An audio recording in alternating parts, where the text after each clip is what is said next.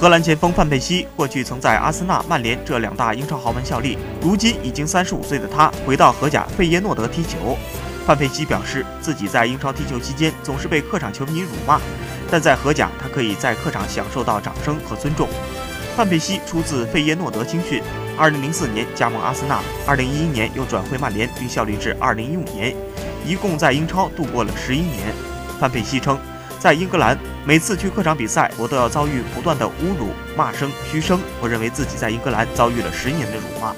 而在去年一月，范佩西重返费耶诺德，并得到了应有的尊重。